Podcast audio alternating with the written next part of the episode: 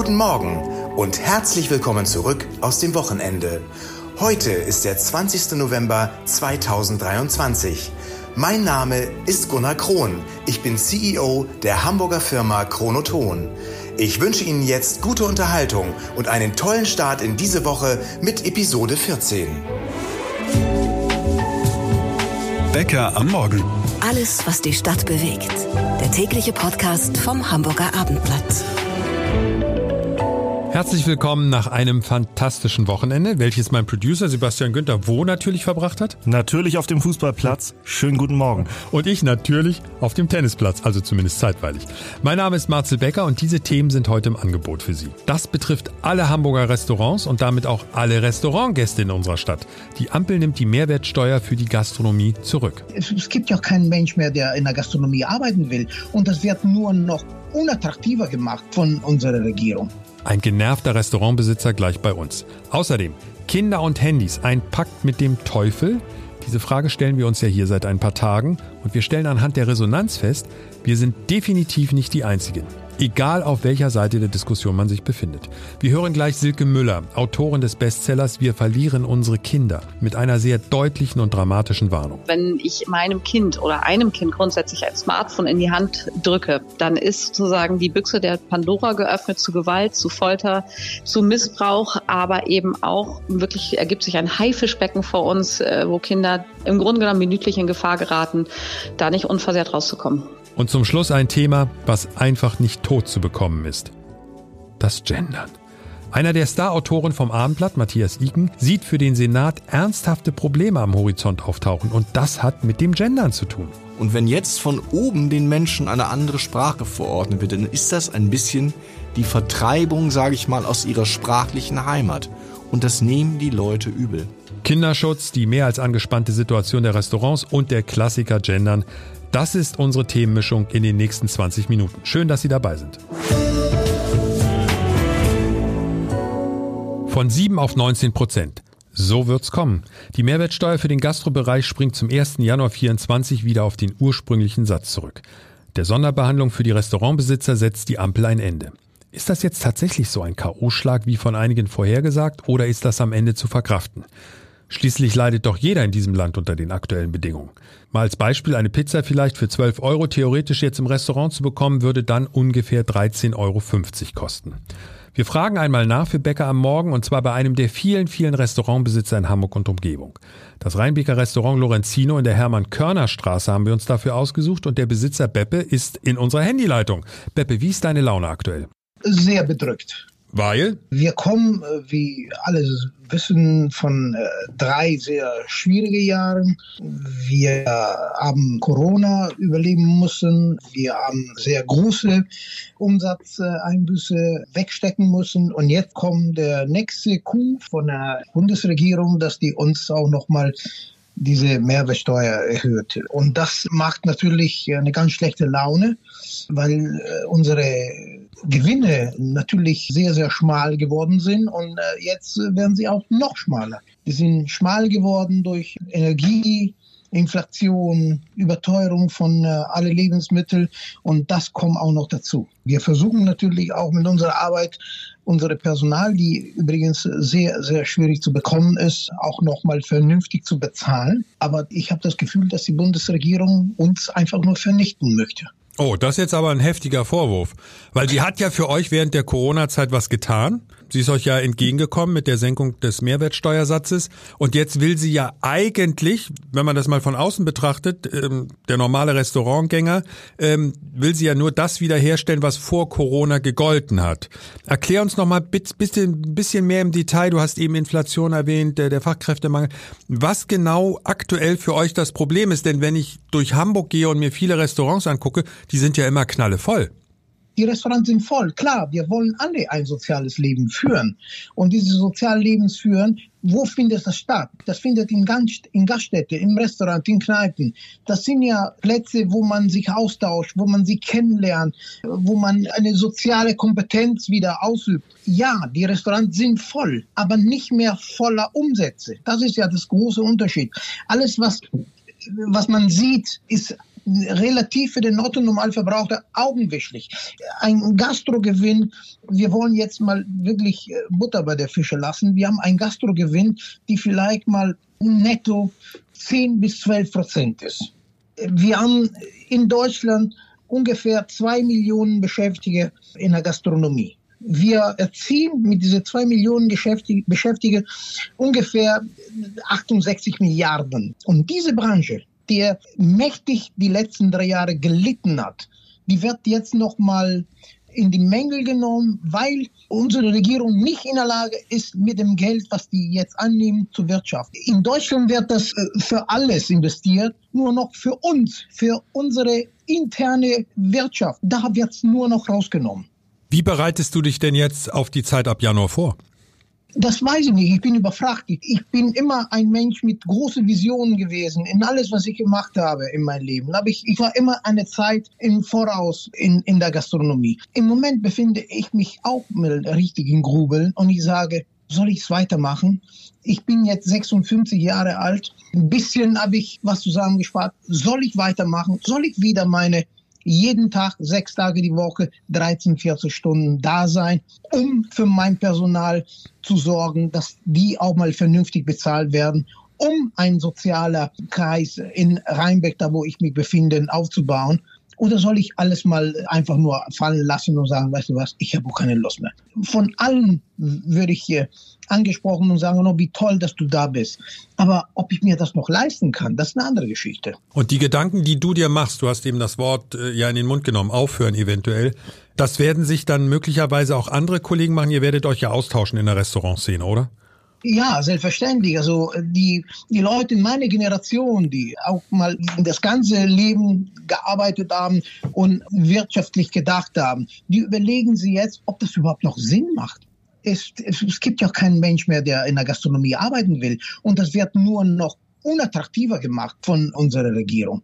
Die Gastronomie ist nun mal eine undankbare Arbeit. Man arbeitet, wann die anderen frei haben, wann alle mit Muttertag mit Mutter am Tisch sitzen, wir müssen die bedienen. Am Weihnachten, am Silvester, am Wochenende, an jedem Feiertag, wo unsere Bevölkerung essen geht. Das sind unsere Arbeitstage. Und diese Arbeitstage, die werden jetzt auch noch mal noch schwieriger gemacht durch weniger Annahmen. Man macht diese Gastronomie nicht mehr attraktiv. Die Erhöhung der Mehrwertsteuer für alle Restaurants in Deutschland ab Januar und die möglichen Folgen für die Gastronomie. Dazu nachgefragt bei Beppe, dem Besitzer des Restaurants Lorenzino in Rheinweg.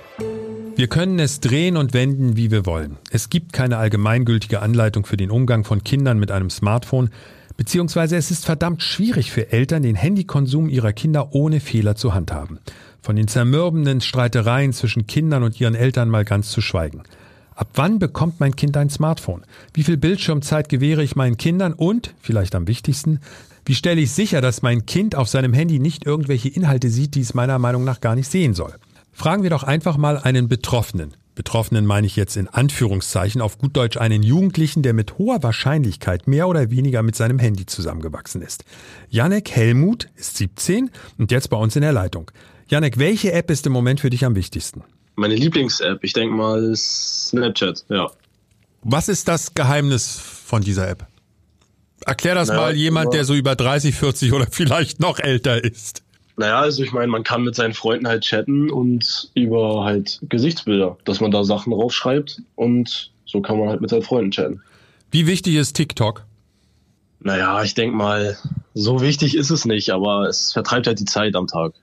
Das heißt, du benutzt vor allem das Handy als Zeitvertreib oder hilft es dir auch, ich will gar nicht die Frage stellen, bei anderen Tätigkeiten wie zum Beispiel Schule? Ja, also bei der Schule hilft es auch, wenn man zum Beispiel googeln muss oder Präsentation machen muss, Natürlich hilft es auch dafür, aber zum Zeitvertreib glaube ich eher. Deine Eltern haben ja keinen Einfluss mehr darauf, wie oft du auf dein Handy guckst. Oder sind die manchmal noch von dir genervt, wenn du abends zum Beispiel beim gemeinsamen Abendbrot aufs Handy guckst? Oder machen die das auch? Also mein Vater macht es auf jeden Fall auch, aber genervt sind sie davon nicht, nein. Wie viele Stunden in der Woche guckst du auf dein Handy? Kannst du uns die Zahl nennen?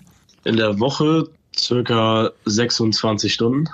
Würdest du selber sagen, ist das viel für dich oder ist es ganz normal? Ich würde jetzt mal für mich behaupten, dass es ganz normal ist, weil ich sehe, dass Freunde viel mehr davon haben.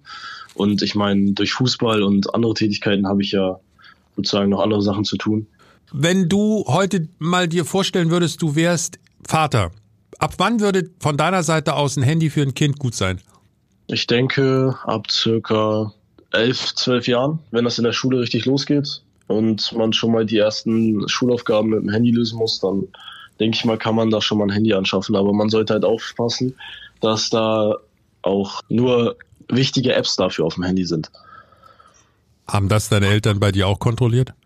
Ich habe tatsächlich erst mit 13 Jahren, glaube ich, ein Handy bekommen und dort wurde halt wurde auch relativ streng äh, kontrolliert, was ich da am Handy mache. Ja.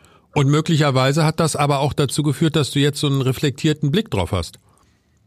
Ja, das kann gut sein, ja. Vielen Dank, Janek, für diese ehrlichen Antworten. Spannend, auch für Janek ist es klar, es ist wichtig darauf zu achten, was die Kinder auf ihrem Smartphone konsumieren.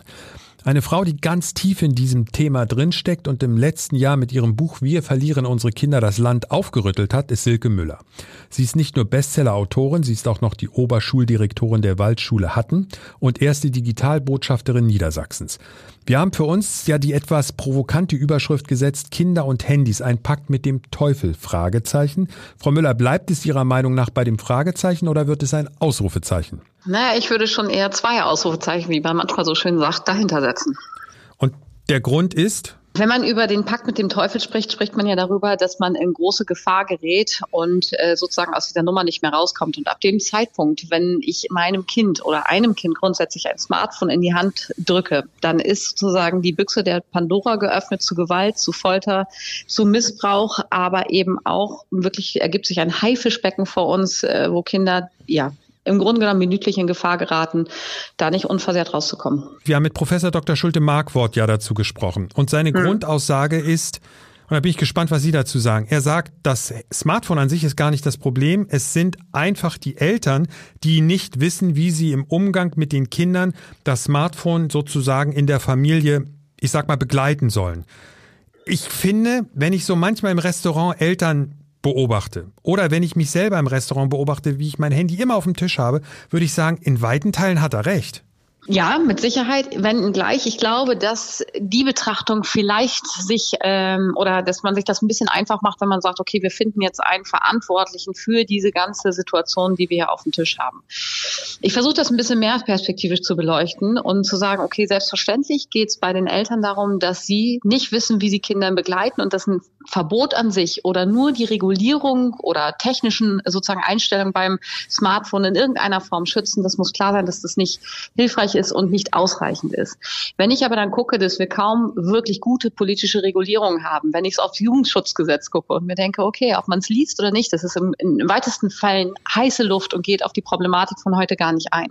Wenn ich dann aber auch auf die Plattform schaue, die den Jugendschutz wirklich, Jugendschutz wirklich ja, denkbar schlecht, vielleicht bewusst denkbar schlecht behandeln. Also Stichwort aktuell wahrscheinlich TikTok. Ja, genau. Bei den Kindern muss man sagen, ist es größtenteils TikTok.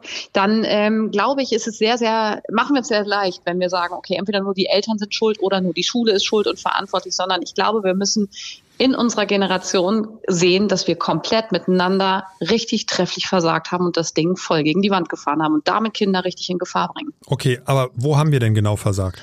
Also ich glaube, ähm, es geht erstmal damit los, dass wenn man, nehmen wir mal so die letzten zehn Jahre, wo sich die, die sozialen Netzwerke ja, im Grunde genommen sehr, sehr schön und ruhig wachsend entwickelt haben, ohne dass irgendjemand eingegriffen hat. Ich gucke mal auf TikTok, das ist so seit 2018 ging der Trend los. Jetzt sind natürlich die Kinderhandys überschwemmt und da muss ich immer ein bisschen schmunzeln, wenn es gerade in, um die Klage in den USA geht, sprich die 41 Staaten, mhm. die gegen den Meta-Konzern mhm. klagen.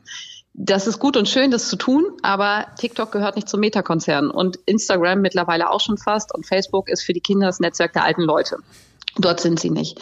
Und wenn Sie fragen, wo haben wir versagt, dann haben wir ja schon von Anfang an überhaupt gar keine wirklichen Richtlinien festgelegt für diesen Umgang mit sozialen Netzwerken, und zwar politische Richtlinien, die mit Sicherheit auch ja, Sanktionierung, vielleicht auch müssen wir das böse Wort Zensur mal in den Mund nehmen, äh, wo man einfach die Betreiber Grunde genommen ein bisschen geknebelt hätte. Dann gleichzeitig vielleicht das noch ergänzen, wenn ich auf die Schule gucke und gucke, wie veraltet Präventionsmodelle sind und wie wenig wir Lehrkräfte uns zum Teil auskennen, was in den sozialen Netzwerken los ist. Wie wenig dann bin ich bei Elternhäusern, in Elternhäusern eigentlich bewusst ist, was das auch mit Bindung macht, wenn Kinder, wenn Erwachsene nur aufs Handy gucken. Normalerweise müsste man bei Kinderärzten schon ansetzen und sagen, hier bräuchten wir schon bei den U-Untersuchungen eine Aufklärung.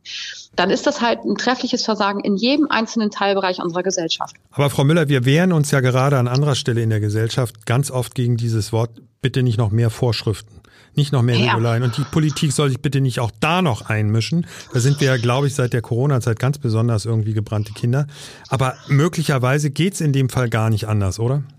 Also wenn ich mal vielleicht auch zu krasseren Beispielen greife und wenn ich als Mama wüsste, dass mein Kind vom Handy sitzt und damit jemandem hin und her schreibt und der sich trefflich anonym anmelden kann und da sitzt kein Philipp 15, sondern möglicherweise, äh, Namen sind Schall und Rauch, aber irgendwie ein Hans Günther 63.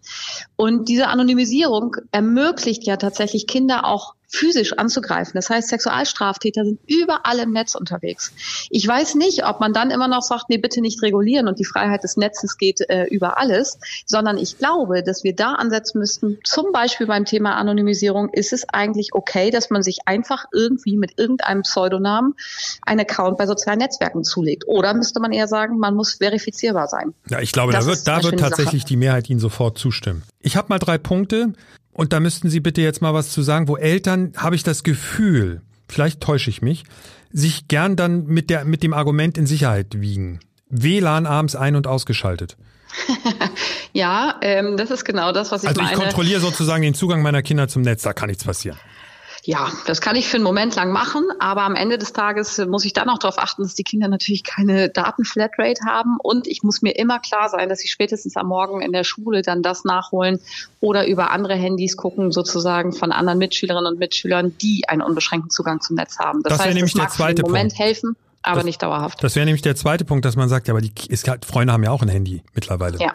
Ja, also der, der Punkt ist einfach, dass ich kann einschränken, wie ich möchte, ich kann regulieren, wie ich möchte und ich kann Verbote aussprechen, wie ich möchte. Ich muss nur mir im Klaren sein, dass ein Kind im Freundeskreis, im Sportverein oder wo auch immer reicht, das einen unbeschränkten Zugang zum Netz hat. Dann schauen die Kinder eben über dieses Handy.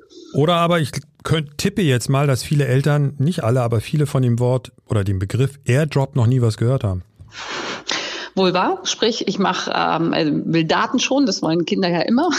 Ja. Es ist eine Art von Bluetooth-Technologie, wo man sagt, okay, ich brauche gar keinen äh, Zugang zum Netz, ich brauche keine Daten, ich muss einfach nur diese Technologie anschalten, um Bilder, um Videos, wie auch immer, von Handy zu Handy zu schicken.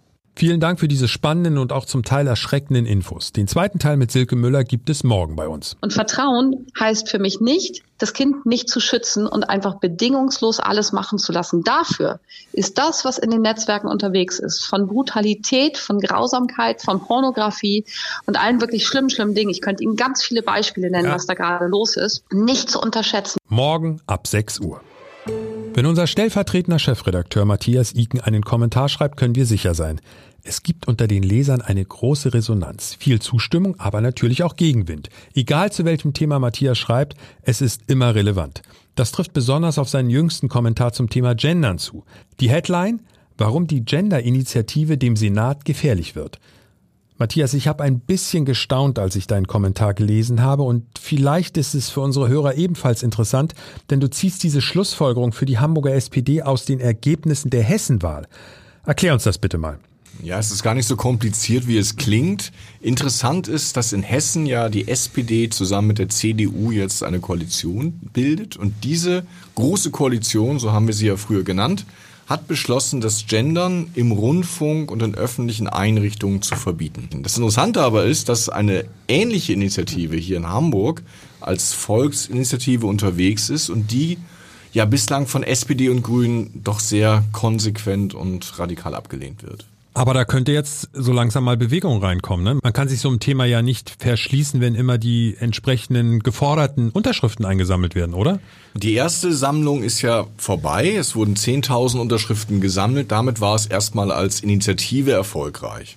Und jetzt wird halt spannend sein, wie die Politik darauf eingeht. Entweder übernimmt sie diesen Vorstoß der Initiative, dann ist das Thema durch, oder sie verwirft ihn, wonach es bislang klar aussah. Dann hat die Initiative die Möglichkeit, weiter Unterschriften zu sammeln und am Ende, wenn sie ausreichend Unterschriften sammelt, das sind 66.000 roundabout, dann kann sie eine Volksabstimmung erzwingen. Wir haben ja die Situation, dass ab Januar, vielleicht Februar oder März, aber im nächsten Jahr geht ja relativ schnell der der Wahlkampf los für die Bürgerschaftswahl in Hamburg. Und du argumentierst in deinem Kommentar ja auch in Richtung, dass den Grünen so langsam die Themen ausgehen. Und wenn man dann noch dieses Bild nimmt von dir in Hessen, was dort passiert ist, dann frage ich mich, warum die Grünen so auf Radikalablehnung setzen. Ja, die Grünen sind natürlich ein bisschen gefangen. Also auf der einen Seite sind die Initiativen, die sehr stark für das Gendern sind, Teil dieser grünen Ursuppe. Und auf Parteitagen bei den Grünen, überhaupt in Diskussionen wird man ganz viele Menschen finden, denen das sehr, sehr wichtig ist, weil sie sagen, da geht es darum, dass Frauen in Sprache sichtbar werden.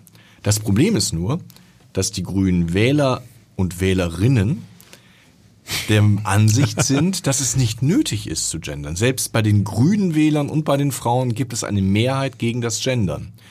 Und da sind die Grünen so ein bisschen zerrissen. Sie wissen wohl, das ist eigentlich kein richtig wichtiges Thema. Auf der anderen Seite gibt es diese lauten Gruppen, die das vehement einfordern. Ich habe immer gedacht, warum ist dieses Thema eigentlich so riesengroß geworden? Weil es findet zwar in der Form statt, dass ich viele Artikel darüber rede. Ich diskutiere im Freundes- und Bekanntenkreis darüber. Aber wenn du dann sehr aufmerksam das Fernsehen verfolgst, die öffentlich-rechtlichen Sender oder aber auch den Deutschlandfunk etc., dann hast du ja gelegentlich diesen typischen Genderstern, wie du sagst, aber beileibe nicht ja ständig. Du wirst aber du nicht, hast ihn relativ häufig. Also Ja, öffentlich-rechtlichen Rundfunk ist er schon nicht in den Nachrichtensendungen, da hält man noch an der deutschen Sprache fest, aber bei Deutschlandfunk im Radio hörst du ihn sehr, sehr oft. Du hörst ihn sehr oft, aber es ist ja dort den Redakteuren freigestellt und meistens sind es Kulturbeiträge. In den Nachrichten hast du es nicht. Ich höre zu viel Kultur. Ja, kann sein. Und du hast es auch nicht in den Magazinsendungen, du hast es natürlich in diesen Spezialistensendungen. Ich will das gar nicht bestreiten. Worauf ich nur hinaus will, ist, ich habe mich darüber gewundert, dass die meisten Menschen nämlich schon das Gendern in einer Formulierung hören wie liebe Wählerinnen und Wähler. Das war mir so gar nicht bewusst. Und wenn du das aber weißt, dann hast du das Gefühl, es wird ununterbrochen gegendert. Das findet ja überall statt. Das ist ja mittlerweile Common Sense scheinbar. Aber auch hier in den Untersuchungen, das will die Mehrheit nicht und es wollen vor allem auch Frauen nicht, was ich so erstaunlich finde, denn eigentlich ist es ja dafür gemacht, wie du am Anfang gesagt hast, Frauen sichtbarer zu machen. Ja, wobei das ja ein Missverständnis ist. Also ich habe ja Sprachwissenschaft studiert und ich kann mich daran erinnern, dass damals die Debatte aufkam und das war wirklich so skurril, dass wir, obwohl wir alle wirklich links von uns war nur die Wand, wir waren alle überzeugt, aber wir fanden diesen Vorstoß von einer sehr bewegten, frauenbewegten Kommilitonin. Sag mal eine Zeitspanne, nur, wann war das ungefähr? Äh, Anfang der 90er Okay. Jahre. Fanden wir völlig absurd. Und dass diese Idee, die ja wirklich also ja darauf fußt, dass man sagt, das generische Maskulinum, also das, was ähm, in der Sprache verwendet wird, sagt auch etwas über das tatsächliche Geschlecht aus, dass diese irrige Annahme inzwischen offenbar in ganz, ganz vielen Pressestellen, Rundfunkanstalten und auch Schulen allgemeingut geworden ist. Das ist aber ein Missverständnis. Das heißt ja auch das Mädchen und nicht die Mädchen. Hör dich um im normalen Gespräch. Da gendert kein Mensch. Nur in Politik, Rundfunk und in Presseerklärungen. Normalerweise findet Sprache in der Regel, korrigier mich du jetzt als studierter Sprachwissenschaftler, findet Sprache doch den Weg von unten nach oben und nicht von oben nach unten angeordnet. Das funktioniert doch nicht. Eigentlich nicht. Und deshalb sind die Leute, glaube ich, auch so wütend und ärgerlich, weil eigentlich kann man ja sagen, hey, wir haben wirklich andere Probleme als den Binnenstern oder das Asterix. Aber der Punkt ist, die Leute verstehen Heim, äh, verstehen Sprache als Heimat. Das ist etwas sehr, sehr Eigenes. Und das kennt man doch aus der Schule als Kinder, wenn dann der Lehrer irgendwie uns ins Wort fiel und uns berichtigt hat, war das immer sehr, sehr anstrengend und sehr, sehr unangenehm. Und wenn jetzt von oben den Menschen eine andere Sprache verordnet wird, dann ist das ein bisschen die Vertreibung, sage ich mal, aus ihrer sprachlichen Heimat. Und das nehmen die Leute übel. Und deshalb kann ich wirklich nur alle warnen, die Sprache, sehe ich wie du, entwickelt sich von unten. Und wenn sich eines Tages dann das durchsetzt, weil die StudentInnen mit ihrer Sprache irgendwie ähm, wegweisend waren, dann ist das gut. Aber derzeit erlebe ich es genau andersrum, dass man nämlich in den Schulen die Schüler wirklich ab Grundschulalter dazu bringt, dass sie diesen, ja, diese eigentlich fremde Sprache so benutzen und die kommen dann nach Hause und sagen, heute muss ich wieder gendern. Matthias Iken über ein Thema, was keinen von uns kalt lässt. Vielleicht sollten der Senat und die Gender-Initiative mal überlegen, ob sie nicht Matthias als Mediator einsetzen wollen. um ehrlich zu sein, wir haben Matthias noch gar nicht gefragt, ob er das machen möchte, aber ich bin mir sicher, er wäre genau der Richtige. Und jetzt möchte ich zum Schluss auch noch mal eine Warnung aussprechen. Ja, die Frage ist, vor was du warnen willst. Es ist nicht dramatisch, ist nicht schlimm, aber ich möchte unseren Hörern eine Menge Langeweile ersparen. Es geht um einen Netflix-Film. Hast du Netflix? Nein. Aber viele Hamburger, also du bist wie immer die Ausnahme wie bei so vielen. Du trinkst keinen Alkohol, Richtig. du hast kein Netflix Richtig? und ich Kein Fernseher? und du hast kein iPhone. Du du lehnst Apple ab. Ich finde Apple einfach schwierig. Schwierig, das ist ein schönes Wort. Also, bei Netflix gibt's einen Film mit einem deutschen Schauspieler, Michael Fassbender, oder Michael Fassbender ist in Deutschland geboren, aber Hollywood-Star. Und der heißt The Killer. Und da dachte ich, das könnte doch was sein. Klingt erstmal spannend. Richtig. Haben wir angemacht und dann hörten wir dauernd das hier. Stick to the plan. Forbid empathy. Stick to the plan. Stick to the plan. Das sagt er, glaube ich, in dem Film hundertmal. Nach einer Stunde haben wir ausgemacht. Es war so langweilig und ich habe gedacht, wenn er noch einmal Stick to the plan sagt, nehme ich mein gut gefülltes Rotweinglas und schmeiße es in unser TV-Gerät. Also ich bin sehr froh, dass du kein gut gefülltes Rotweinglas gerade hast, weil ich Während sag der einfach Arbeitszeit, mal, hallo? ich sag einfach mal, stick to the Ja, plan. ja, ja, sehr lustig. Damit mal glaubst du, dass du mich kriegen kannst. Nix da, nix da. Übrigens, ich weiß nicht, hast du in unsere Statistik aktuell heute Morgen reingeguckt? Nein. Erstens, die Abrufzahlen sind wieder gestiegen, die Abonnenten sind gestiegen, das ist alles toll. Aber worüber ich mich ja immer wie ein Kind freue, ist, wenn ich sehe, von wo weltweit unsere Hörer kommen. Also Hamburger, die wahrscheinlich irgendwo im Ausland sind, im Urlaub oder da arbeiten und Heimweh haben, wie ich das immer formuliere. Und jetzt neu dazugekommen zu den USA und, und Dänemark und so ist ja völlig klar. Marokko, Hongkong und Australien. Da haben wir auch Hörer. Die Flaggen übrigens von, so ein bisschen Flaggenkunde ist ja, Ja. immer ganz beliebt, von Hongkong und Marokko sind beide rot, aber was ist drauf? Irgendwelche Sterne? Fast. Auf der Flagge von Hongkong ist eine Blume. Okay. Und auf der Flagge von Marokko ist ein Stern. Und jetzt kommt die Kurve des Jahres. Ich bin so gespannt. Denn, liebe Hörer, ein Stern auf der Flagge von Marokko. Und Sie können uns bis zu fünf Sterne geben auf Spotify und auf Apple und allen anderen bekannten Plattformen. Was für eine Kurve. Die Überleitung ist eine Katastrophe, aber sie ist super. Sie ist super. Und außerdem können Sie uns schreiben, wenn Sie Kritik haben, Anregungen, Lob für diese unglaublich tolle Kurve. Richtig. Themenvorschläge und, und, und. Und zwar wo? Bäcker am Morgen in einem Wort, Bäcker am Morgen at abendblatt.de. Schönen Tag, bis morgen. Bye bye.